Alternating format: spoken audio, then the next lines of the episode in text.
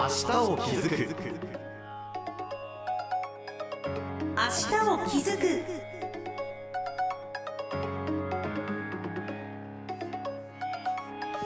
おはようございます。HBC アナウンサーの山内陽一です。明日を気づく。この番組は私たちが暮らす社会や地域の課題に気づく。そして新しい未来を築く。2つの気づくをテーマにお送りしていきます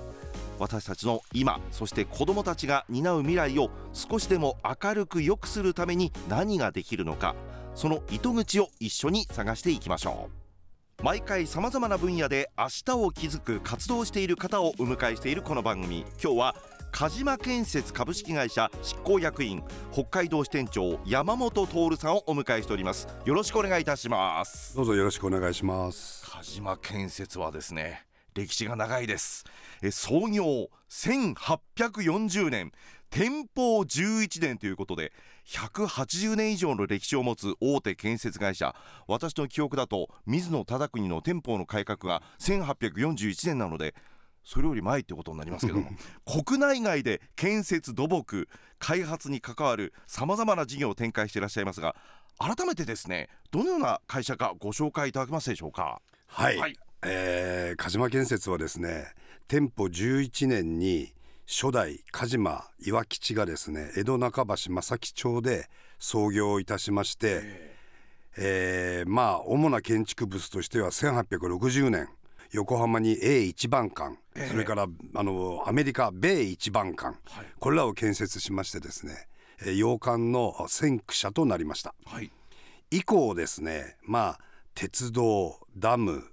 橋梁など大型土木工事を建築するとともにですねまあ皆さんご存知なところでは我が国初の超高層ビルである霞が関ビルをはじめとして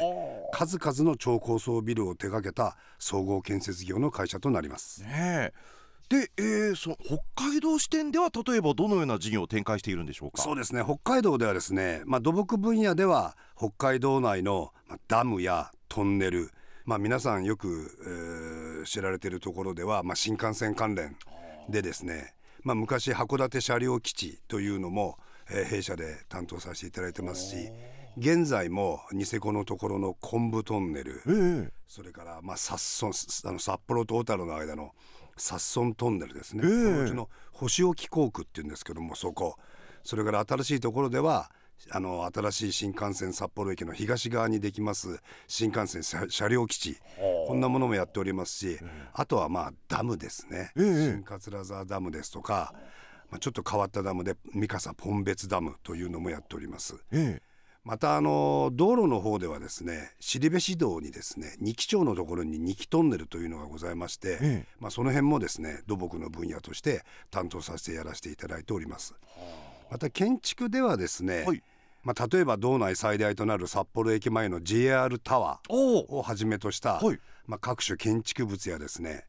まあ皆さんご承知なところでは新千歳空港の国際線ターミナルなども作っております。あそうですか、い。もうおなじみという感じでございますけども。まああの札幌でいうと新幹線の札幌延伸も控えて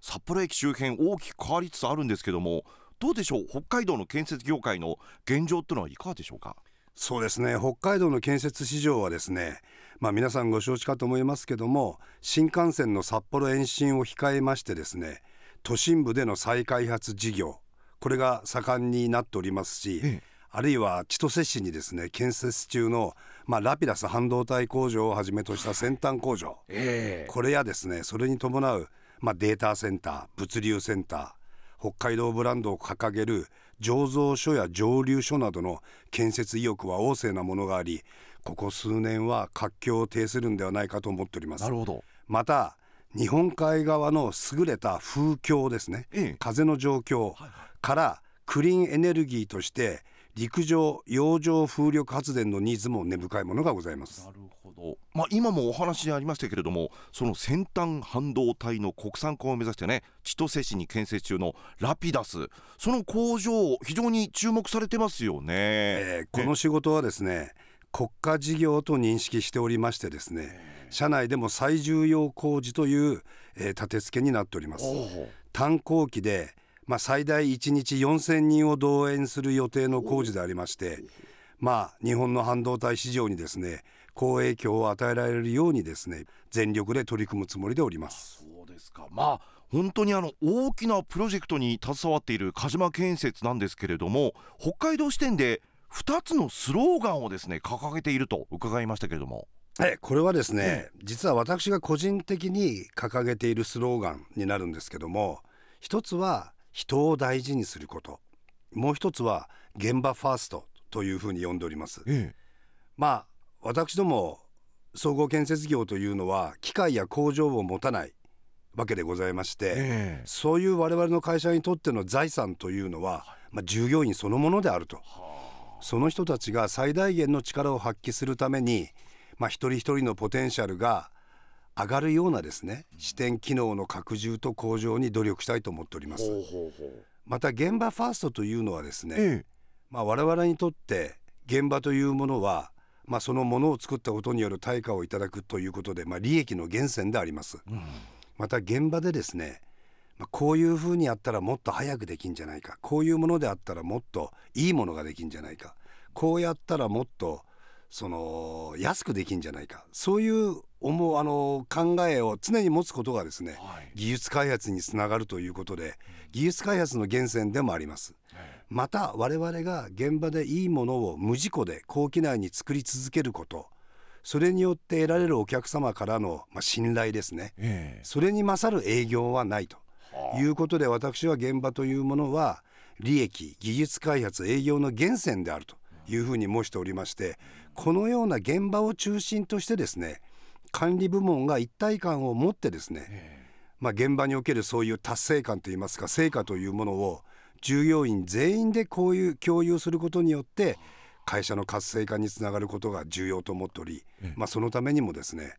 まあ、働き方改革含めですねいろんなことに力を入れているところでございます。なるほど。まあこの働き方改革はねまあどの業界でも大きな課題ではありますよね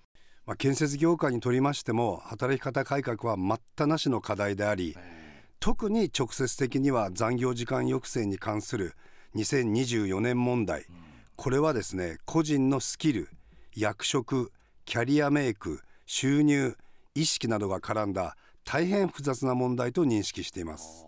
どうなんですか？鹿島建設ではどんな取り組みをしているんですか？まあ、当視点ではですね WBS 手法といいまして、うん。まあ、これワークブレイクダウンストラクチャー手法っていうんですけど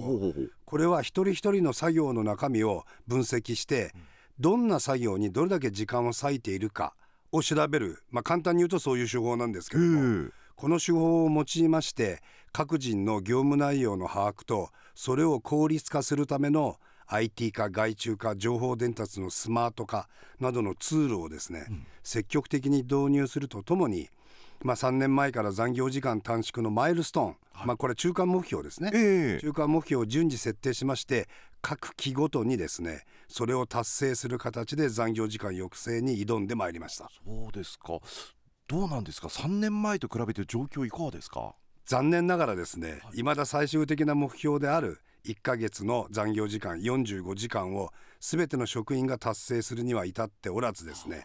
あと半年で個々人のそして職場全体の必要な仕事をですね一定時間内に収めるためには何を優先して何を切らなければいけないかということをですねもう一度みんなで考えて上司と相談の上実行するよう促しておるところであります。そうですかまあですからその一人一人の意識もそうですしあと社員の間でのこのコミュニケーションですね。これも大事になってきますね。そうですね、ええ。また残業時間に限らずですね働き方改革全般に関しては昭和のやり方は通用しないと思っております。は個々人の価値観が昔とは大きく異なっていますので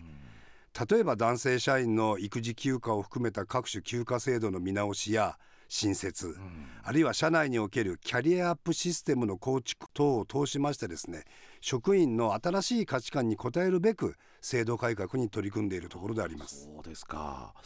で、えー山本さんご自身は東京都ご出身ということで。で、えー北大工学部土木工学科を卒業された後鹿島に入社されました。現場経験を経て今のお立場ということになるわけですけれどもやはり現場の様子というのも変わっっているんじゃないですか？そうですね、え。まあ私の入社した頃はですねほとんど現場における仕事というのはテコとか滑車ですとか油圧の使い方。これがですね現場での基本事項でありましてどうしても力仕事につながることが多くありました。ただ今はですね各種工事でのデジタル化 IT 化が進んでおりですねええ。女性の働く場所職種も増えてきました。一例を挙げますと昔はトンネルは女人禁制でしたけども今はトンネル現場で働く女性職員も大変増えております。そのような理由からですね女性の活躍の場は確実に増大しておりまして、まあ、担い手としての女性にも大いに期待しているところです。ええ。また控え室トイレ作業着等のですね現場環境での女性への配慮はこれはまあ言うまでもなくですね、え。出産育児等のですねライフイベントの際の休暇制度や、まあ、大事なのはその時の評価制度ですね、うんこういうものなどを充実を図っていきたいと考えているところであります。ほどまあ男女関係なくねそのワーク・ライフ・バランスの取れる環境づくりは大切になってきますね。また現在建設業界はですね技能労働者の方々の高齢化と新規入職者の減少傾向が続いておりまして、担い手確保が業界全体としての重要課題となっています。確かにあの建設業界の人員不足とでよく耳にするんですけどもあの働き方改革はそういう業界の人員確保にも重要ってことが言えそうですね。そうですね、ええ。技能労働者の高齢化新規入職者の減少傾向は依然継続しておりまして担い手確保は喫緊の課題です、そのため業界全体としてですね担い手の確保に関する休日給与等に関するいろいろな施策を実施しまして若手技能職とともにですね女性そして外国人労働者の働く場の提供にも努めているところであります。なるほど。ところであの鹿島建設ではさまざまな社会的な取り組みを行っているということなんですけども一つあのこれ面白いなと思ったのが小中学生を対象にした鹿島サマースクール。あの本物の建設現場を見に行こうっていう体験イベントみたいなんですけどもこれどういう目的で行われてるんですか？そうですね。これはあの今申し上げた担い手確保の一環としましてですねえ広く建設業を一般の方々にもまあ理解分かっていただこうという意味で実施しているものです。従来の建設業が持つ負のイメージですかね。これらを払拭するためには大変有効ではないかと考えております。でもねこういう取り組みが次の世代につながっていきますもんね。では最後になりますけどもこれからの北海道のためにですねどんな思いで取り組んでいこうと思っていらっしゃるか意気込み聞かせていただけますか？はい。我々の社会活動の基本はですね市民の方々の生活の質の向上と防災減災にあります社会にこうした形で貢献することができですね。かつ社業が発展できたらそれに勝る喜びはありません。ただ足元を見ますとですね建設資材やエネルギーそして労務賃金等の高騰により再開発を中心としての新規事業は事業性の成立が厳しくですね事業者負担の増大や行政との連携が不可欠となっています、なんとか技術を駆使してですね事業を成立させるべく頑張りたいと思っております。今後ともよろしくお願いしたいと思います。ありました。はい。ということで今日は、えー、鹿島建設株式会社執行役員北海道支店長の山本徹さんにお話を伺いました。どうもありがとうございました。ありがとうございました。明日を気づくこの番組では感想やご意見質問もお待ちしています。メールは明日アットマーク hbc.co.jp ashita アットマーク hbc.co.jp です。明日を気づくお相手は HBC アナウンサーの山内洋一でした。